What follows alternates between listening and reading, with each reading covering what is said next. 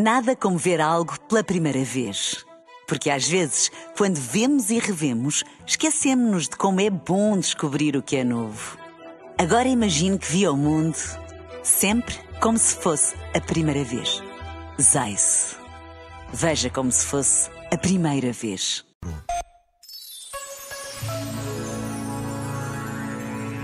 A decisão de perdoar coloca-nos no mais fundo de nós mesmos, porque quando o perdão é sério, leva-nos muito para lá do esquecimento ou daquele esforço por fechar à chave o que nos magoou.